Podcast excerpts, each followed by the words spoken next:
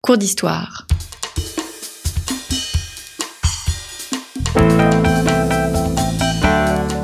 Une émission de la rédaction de Storia Voce.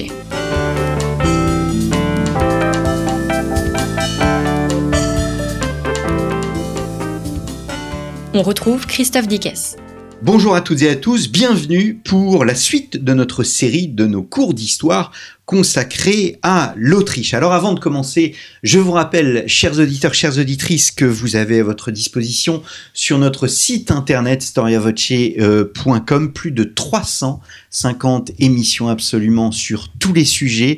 Vous pouvez trouver votre bonheur, vos trésors à travers une chronologie de toutes ces émissions. Il suffit d'aller euh, sur notre site et dans notre menu, notre chronologie, eh bien vous verrez toutes les émissions que nous avons enregistrées. Euh, ceci sur une période qui va des origines, origines bibliques, les premières civilisations, la Mésopotamie, eh bien jusqu'à euh, nos jours. Je crois que l'émission la plus euh, récente concerne euh, plus exactement François Mitterrand. Hélène Delozin, bonjour. Bonjour Christophe. Merci d'être venue à notre micro. Vous êtes historienne, ancienne élève de l'école normale, major de l'agrégation d'histoire, s'il vous plaît, docteur en histoire contemporaine. Vous êtes enseignante dans plusieurs institutions et vous venez de publier une histoire de euh, l'Autriche. Alors nous avons entamé il y a deux semaines euh, cette histoire de l'Autriche avec euh, la place de l'Autriche dans la tourmente révolutionnaire. La semaine dernière, nous avons vu la fin de l'Autriche-Hongrie avec ce mot de Clémenceau, l'Autriche c'est ce qu'il reste. Nous avions laissé nos auditeurs avec cette interrogation, qu'est-ce que l'Autriche? Et nous leur avons dit que euh, cette interrogation, au fond, eh bien, un homme va profiter euh, pour trouver une réponse. C'est euh, ni plus ni moins qu'Hitler. Alors, quand est-ce que Hitler commence à faire pression sur l'Autriche afin de réaliser l'Anschluss alors, il euh, faut se rappeler effectivement que Hitler, il est autrichien. Euh, il est né à Braunau am Inn en 1889, euh, mais il a un rapport assez compliqué à l'Autriche. Il n'aime pas beaucoup l'Autriche. il y a fait ses études à, Vienne, ses études malheureuses puisqu'il n'a pas réussi ses études de beaux-arts comme il le souhaitait. Et au moment de l'entrée en guerre, il fait le choix de servir non pas sous les drapeaux autrichiens, mais en Allemagne. Donc, il passe en Bavière et il est donc recruté dans l'armée bavaroise. Euh, c'est important de se rappeler cela parce que euh, effectivement, il y a une sorte d'incompatibilité foncière entre euh, l'Autriche traditionnelle et Hitler. pour Hitler, l'Autriche traditionnelle et Habsbourg, la, double monarchie, c'est le cosmopolitisme, c'est une réalité multinationale, c'est une réalité qui n'arrive pas à assumer son germanisme, c'est une réalité profondément catholique, évidemment, et on sait qu'il il a un, un, problème avec cette religion catholique. Et tout cela fait que euh, il y a un mélange, pour parler en termes euh, psychanalytiques, d'attraction-répulsion entre l'Autriche euh, et, Hitler. il sait que c'est un, empire qui a réussi dans le temps. Il aime la ville de Vienne parce que c'est une ville magnifique. Il rêvera plus tard de transformer Berlin pour en faire en fait en quelque sorte euh, une ville aussi belle que Vienne. Euh, mais euh, il veut la soumettre, cette, cette Autriche dans laquelle il a grandi, parce qu'elle ne correspond pas au modèle germanique que lui veut imposer. Donc cette, cette question de l'Autriche finalement est, est, est centrale pour, pour Hitler il faut régler d'une manière ou d'une autre la question de l'Autriche. Alors, il va, euh, chose qui est totalement euh, méconnue, euh, mais il va perdre la nationalité autrichienne. Il va même se retrouver pendant quelques années apatride, ce qui ne manque pas de sel, si l'on peut dire, puisqu'il va pourchasser les apatrides par la suite, mais lui-même a été à un moment apatride, puisqu'il a abandonné la nationalité autrichienne et n'a pas regagné la nationalité allemande tout de suite. Alors, la, pression, la, pression sur, sur l'Autriche, elle commence finalement assez tôt. Et euh, elle commence déjà avant l'arrivée des nazis au pouvoir en 1933 en Allemagne. Dès 1932, vous avez des menées euh, de la part de, des nazis autrichiens qui se coordonnent bien évidemment avec leurs homologues allemands. Et avec l'arrivée d'Hitler au pouvoir, 30 janvier 33, son accession à la chancellerie, je rappelle, eh bien, il va déployer effectivement une campagne d'une grande violence à l'égard de l'Autriche qui est très peu connu de, de nous autres Français. une campagne de pression qui se traduit par de la propagande, des largués de tracts, de, des opéras, des offensives radio, toutes sortes de choses avec les moyens de l'époque, mais aussi une campagne de terrorisme, de, des actions de terrain, des, des échauffourées entre bandes rivales, etc. Et donc, il y a une sorte de pression permanente qui est mise sur le, le gouvernement autrichien jusqu'à ce que la situation dégénère véritablement en 1934. Mmh. Alors, nous sommes au début des, années 30, des années 30, pardon. L'Autriche est en crise. L'Autriche est en crise, effectivement, comme beaucoup de pays. Euh, comme beaucoup de pays. Euh, elle n'a pas la palme. Euh, en fait, la, elle souffre de certains maux que, que, que, connaît également la République de Weimar. elle a dû se, se, réorganiser de manière drastique sur le plan économique. Il faut quand même imaginer que c'est un, une structure géopolitique qui passait de 51 millions d'habitants à, un peu, à environ 7 millions. Donc, ça, tous les circuits de production, tous les circuits commerciaux ont été profondément bouleversés. Elle a connu une crise économique particulièrement violente. Euh, elle a pu s'en sortir grâce à, un prêt de la SDN qui lui a été consenti en 1922. Et les années 20, comme d'ailleurs pour la République de Weimar à, partir de, des accords du plan d'Os en 1924, c'est en quelque sorte un, relatif âge d'or, euh, une relative stabilité, un peu de prospérité économique, etc. Euh, L'arrivée de la crise euh, mondiale à partir de 1929 vient évidemment gâter les choses. Euh, la dégradation de la, de la, du, climat international, le retrait des capitaux étrangers, euh, donc la situation économique qui se dégrade, et puis une crise de légitimité du pouvoir autrichien qui ne parvient pas à régler effectivement cette crise des phénomènes qu'on que connaissent euh, évidemment d'autres pays, à commencer par, euh, par la France, bien sûr. Euh, au début des années 30, la, la machine se grippe progressivement avec euh, une forte instabilité gouvernementale en Autriche et d'une situation où euh, les, aucune formation n'arrive véritablement à former des, euh, des alliances euh, qui lui permettent d'avoir une majorité suffisamment mmh. solide euh, pour ne pas être euh, soumis à des, à des renversements euh, intempestifs. Alors il y a un personnage qui se détache. L'Autriche est dirigée depuis 1932 par Engelbert Dollfuss. qui est ce, ce Engelbert Dollfuss Alors c'est un, un drôle de personnage. Il est, on lui donne le, le surnom mi-affectueux mi-rieur de Millimetternich, euh, donc euh, un microscopique Metternich. Pourquoi? Parce qu'il mesure 1m50, 1m51 pour être très précis. Donc évidemment, c'est quand on est un chef politique, c'est euh, assez curieux. Euh, il a fait toute sa carrière au sein du parti chrétien social, donc qui est le par la grande formation de droite gouvernementale de l'époque, qui remonte déjà à, à la période de l'Empire, qui existait donc avant la chute de l'Empire austro-hongrois. c'est un quelqu'un qui est profondément catholique. Il a envisagé à un moment de devenir prêtre. Euh, il est profondément attaché à la terre. Il est proche de ceux qu'on appelle les agrariens. Euh, il a eu euh, des fonctions de ministre de l'agriculture notamment. Euh, et il est le continuateur du grand, de le, grand homme d'État euh, qui a dominé la vie politique autrichienne dans les années 20, un certain monseigneur Zeipel. Et il en est en quelque sorte le, le fils spirituel. Donc il arrive au pouvoir en 1932 avec une situation très compliquée parce que euh, il dispose d'une majorité d'une voix au Parlement. Donc, à tout moment, eh bien, tous ces projets peuvent s'effondrer.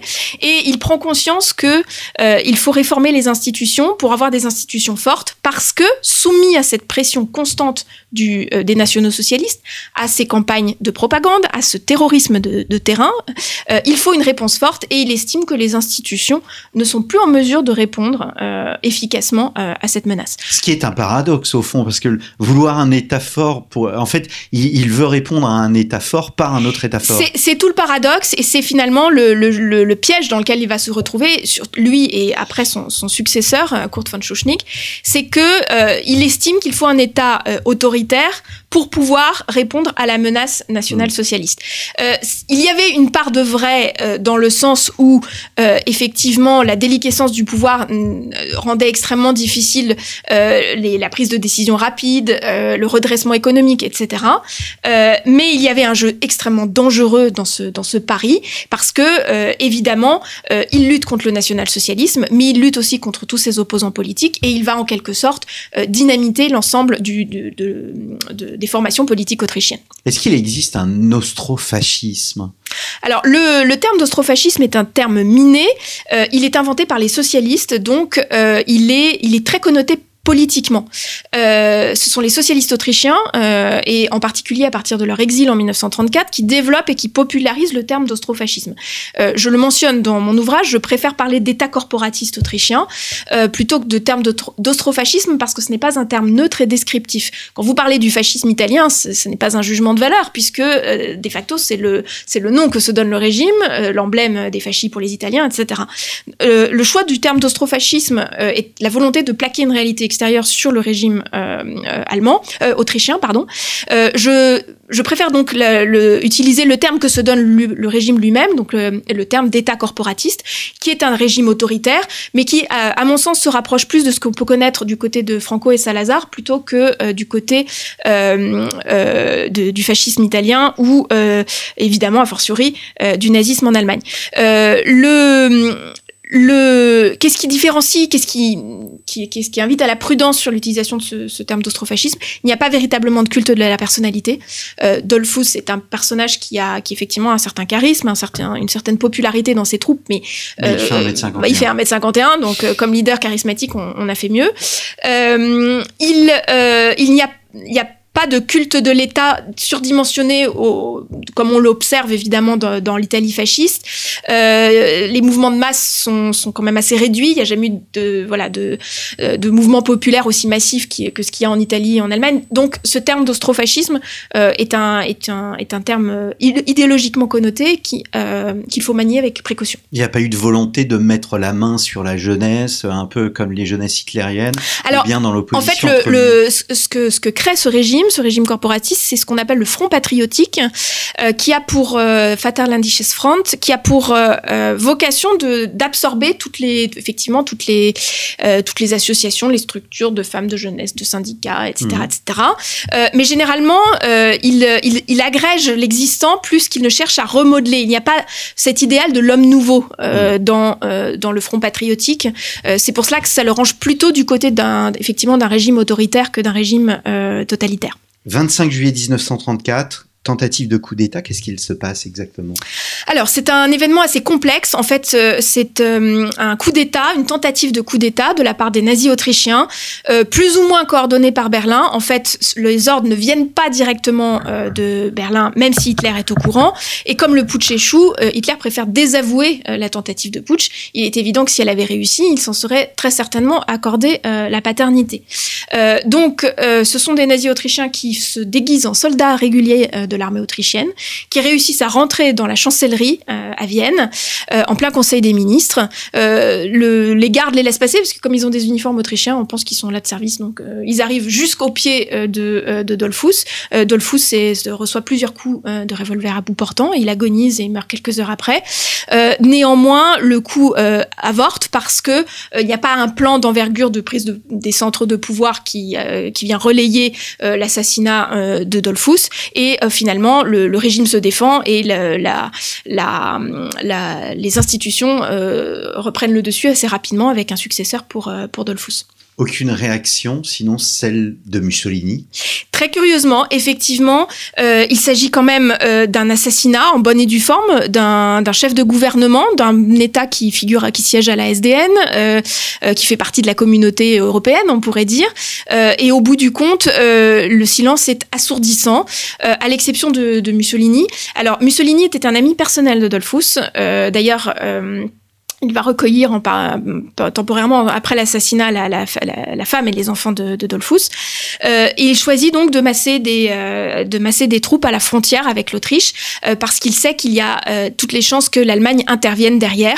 Et ce coup de force euh, est un des éléments justement euh, qui invite Hitler à reculer et à ne pas soutenir le putsch. Mais en dehors de cette réaction de Mussolini, le silence est globalement assourdissant. Pourquoi? Parce que la communauté internationale depuis quelques mois se méfie de Dolphus se méfie de la dérive autoritaire de son parti, euh, et en particulier des événements de, février 34. Alors rien à voir avec nos événements de février 34, mais c'est une période de, guerre civile qui a eu en, en, Autriche, avec des insurrections ouvrières et qui ont abouti au démantèlement du, du, Parti socialiste autrichien et à l'exil des chefs autrichiens socialistes. Ça a été très mal vu, notamment en France et en Angleterre, et donc le, les démocraties sont, sont réticentes à manifester leur sympathie hmm. vis-à-vis de Dolphus. Et pourtant, on, avance dans, le temps.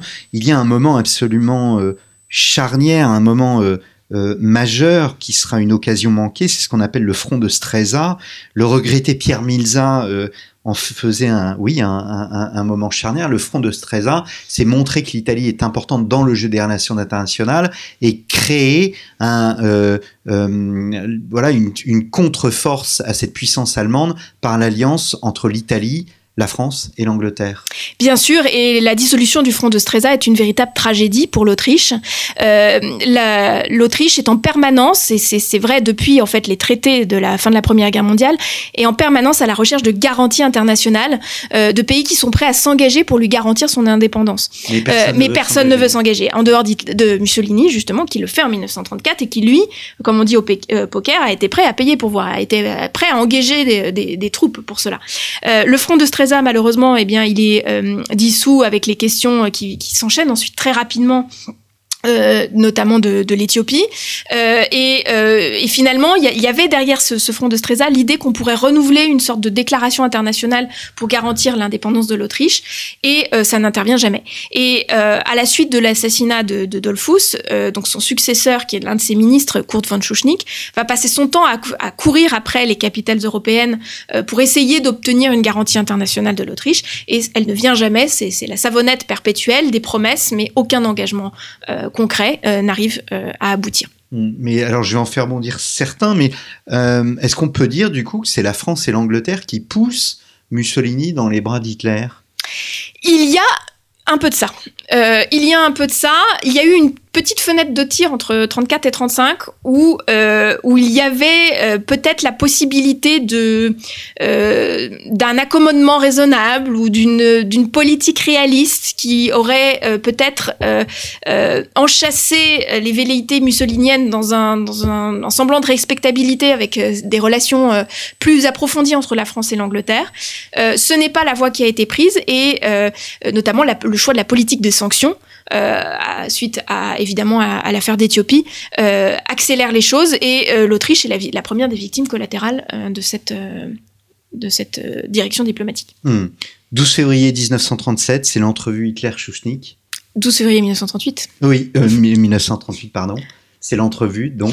Euh, un événement effectivement euh, absolument euh, terrible, qui est relaté par Chouchnik quelques années plus tard dans, ses mémoires, glaçant, où, où Hitler envoie on pourrait dire en psychologie moderne, dans son langage corporel, dans toutes ses expressions, tout est fait pour pour envoyer le signal que l'Autriche est finie.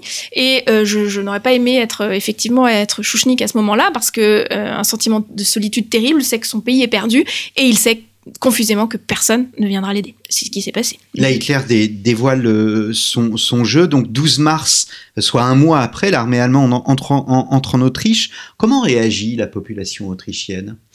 Alors ça, c'est un... pose la question de, au fond, le fil rouge de nos trois émissions. Mm c'est la question de l'identité autrichienne. Et la recherche de cette identité, elle, elle pouvait se faire par l'Allemagne?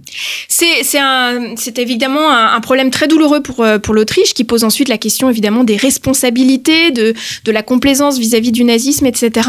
Euh, L'approche que j'ai tenté de déployer dans, dans mon ouvrage, c'est de dire que euh, cette Autriche qui naît des traités, c'est une Autriche qui est perdue. Euh, c'est une Autriche qui est perdue parce que euh, elle voit ses horizons géopolitiques, symboliques totalement euh, bouleversés et se reconstruire une identité, ça prend du temps et elle n'arrive pas à trancher, à assumer sa son irréductible spécificité vis-à-vis de l'Allemagne.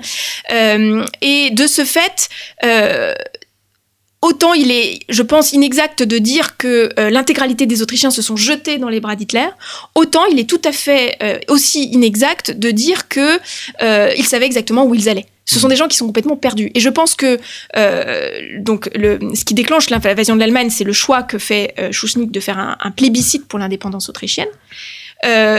Les sondages de l'époque, ou du moins les prévisions, et tout, tout, tout ça monde s'accorde à dire que le, la, le, le, ça va être un plaidoyer pour l'indépendance de l'Autriche, et juste après, c'est un plaidoyer pour l'annexion. Et je pense que ça peut être exactement les mêmes personnes qui ont voté oui aux deux référendums. Mmh. Et pour moi, je, je pense qu'il n'y a pas de contradiction entre les deux dans la mentalité d'un Autrichien actuel, euh, à ce moment-là. Euh, il est attaché à son pays. Maintenant, euh, il vit dans une sorte de, de, de confusion mentale permanente où euh, il ne peut pas renoncer à son passé allemand, à, à, le fait qu'il parle la même langue, etc etc., Et euh, il voit tous ces horizons bouchés euh, parce que il euh, n'y a aucune aucune restructuration de l'Europe centrale qui a abouti. Les démocraties françaises et anglaises ne font pas leur rôle de justement de soutenir jusqu'au bout cette, cette Autriche indépendante. Et donc, eh bien, la seule issue qui est proposée, malheureusement, c'est celle qui est proposée par les nazis. Mais on peut et d'ailleurs, beaucoup de témoignages de l'époque de, de, voyageurs, de journalistes qui, qui, qui, vont sur le terrain le, le disent que certains Autrichiens changent du tout au tout à dans l'espace de trois semaines euh, et sont en quelque sorte comme des boussoles affolées euh, et euh, euh applaudissent à Chouchnik et 15 jours plus tard euh, aboutissent, applaudissent à, Hitler et, mmh. et, ne voient pas forcément la contradiction entre les deux. Mmh. Alors on parle toujours des accords de Munich pour évoquer cette faillite des démocraties face à Hitler, alors que l'Anschluss constitue en soi aussi un euh, voilà une, un, un, un, symbole de cette faillite. On peut même remonter à la mort de, de, de Dollfuss parce que au fond, euh, les nazis qui tuent Dollfuss, il n'y a aucune réaction de la part des puissances. Alors que c'est l'assassinat d'un chef, chef de gouvernement. Chef Et donc Hitler se dit, bah, si je peux tuer un chef d'État, au fond, ben, je peux aller de l'avant. On, on, connaît effectivement cette, cette gradation terrible des événements. Euh, il y a l'assassinat de Dollfuss en juillet 34, il y a la réinstauration du service militaire euh, euh, en mars 35, ensuite il y a la remilitarisation de la Rhénanie en mars 36. Euh, c'est un, un, calendrier infernal qui se déroule et chaque fois avec extrêmement peu de réactions. Mais c'est vrai que euh, pour moi, il y a véritablement une, une sorte de mystère de l'Anschluss. Euh, alors, en, dans le cas de la France, il intervient, euh, et quand on se plonge dans les archives, c'est absolument passionnant parce qu'il y a une vacance gouvernementale à ce moment-là. L'ambassadeur en de France. en France, il y a l'ambassadeur de Vienne qui s'appelle Gabriel Puot qui, qui, passe des appels téléphoniques désespérés au Quai d'Orsay et on lui dit, bah, il y a personne. Qu'est-ce que vous voulez qu'on vous réponde De manière assez tragique, il y, a, personne au bout du fil, au sens propre du terme, au ce moment où absolument hallucinant. Ce qui est absolument hallucinant. Et mais c'est vrai qu'il y a quand même un mystère mystère, un mystère de l'Anschluss parce qu'il n'y a même pas de condamnation officielle à la tribune de la SDN sur cette annexion. Et il y a un seul pays qui a résisté, qui a dénoncé l'annexion de l'Autriche. Je le mentionne dans le livre, mais c'est là c'est le Mexique. Ce qui paraît complètement incroyable de se dire que le seul pays qui a protesté, c'est ce pays qui a eu un éphémère empereur autrichien et qui a donc euh, qui a protesté à la, à la tribune de la SDN contre l'annexion de l'Autriche. Et ça, c'est vrai que c'est impressionnant et c'est pour ça qu'il y a une, aussi une responsabilité des démocraties dans cette faillite autrichienne, c'est que euh, finalement, c'est en particulier le cas pour les diplomates britanniques. Les Allemands, les Autrichiens, on va pas chipoter, hein, c'est un peu la même chose. Et ça, c'est un, un, un, laïus qu'on entend dans la bouche de certains diplomates britanniques, notamment, qui disent oh, finalement, c'est normal en fait. Donc on va pas protester pour ça. Euh, on n'a pas envie de défendre ce régime parce que Dolphus, Schuschnigg, c'est autoritaire, c'est pas, euh, c'est pas un beau démocrate bien propre sur lui, donc on va pas aller se, se, se mouiller pour lui. Et c'est des bonnes, c'est des mauvaises raisons, tout est mêlé, mais ça aboutit à ce, fait qu'effectivement, personne ne lève le petit doigt au moment où un État indépendant, membre de la SDN, disparaît du jour au lendemain sans que ça n'émeuve personne. Merci beaucoup Hélène Delozin. Donc Histoire de l'Autriche paru euh, chez Perrin. Et si vous n'avez pas écouté les deux précédentes émissions, donc l'Autriche dans la tourmente révolutionnaire euh, et la fin de l'empire d'Autriche-Hongrie, donc que vous retrouvez dans nos archives. Merci beaucoup. Merci beaucoup Christophe pour cette invitation. Je vous euh, donne rendez-vous, chers auditeurs, chères auditrices, dans la semaine prochaine. Nous voguerons dans la mythologie. Nous avons eu une excellente émission avec le professeur Poirier qui a remporté un gros succès. Et donc, je souhaitais inviter aussi l'éditrice euh, de plusieurs textes concernant la mythologie aux belles lettres. Nous nous retrouvons la semaine prochaine.